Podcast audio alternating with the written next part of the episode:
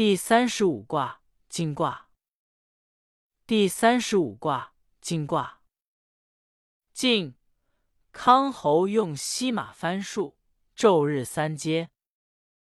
白话：进卦象征长进，就像才干出众的公侯得到了天子的赏识，不仅赐给他许多车马，而且在一天之内多次接见他。象曰：明出地上，进。君子以自昭明德。白话象辞说，阳光从地面上升起，象征着前进和昌盛，也象征着发出自己的光和热。所以，君子应该充分显示自己的才华和美德，发挥自己的作用。初六。晋如崔如，贞吉，往福，欲无咎。白话：初六，刚开始前进就遇到了障碍和阻拦，但是只要能够坚守正道，始终如一，就一定会吉祥如意。由于他还没有树立起自己的威望，所以能够不受约束的去处理问题，而不必担心。会有什么过失？象于晋如崔如，独行正也，欲无咎，未受命。白话象辞说：向前进遇到障碍和阻拦时，要能够持之以恒，按照自己所遵循的原则，继续不断的努力，才会得到吉祥如意的结果。随意行动也不会有什么过失，是因为他还没有被赋予什么权利、责任和使命。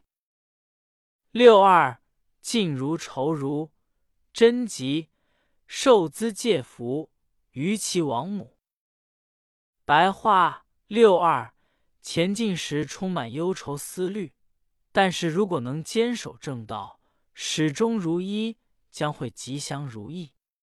而且会获得极大的恩惠和福泽，是高高在上的王母所赐给他的。相曰：受资借福，以忠正也。白话象辞说，之所以能够获得极大的恩惠和福泽，是因为他位置居中，行为符合身份和正道。六三众允。毁亡。白话六三，他的所作所为已经得到了众人的认可和赞同，努力进取，悔恨将会消失。相曰：众允之志，上行也。白话象辞说，得到众人认可和赞同的志向，是要努力向前奋斗。九四，晋如数真利。白话：九四，向上迈进，像那既贪婪又怕人，而且没有什么专长的五鼠一样，即使能够严守自己的本分，也免不了灾祸。相曰：属真利，未不当也。白话：象辞。之所以像吴蜀那样，即使能够严守自己的本分，也免不了灾祸，是因为他所在的位置不对。六五毁亡，失得勿续，往极无不利。白话：六五悔恨已经消失，也有不着考虑得失的问题。只要勇往直前，就会吉祥如意。所有的一切都变得是那样的顺利。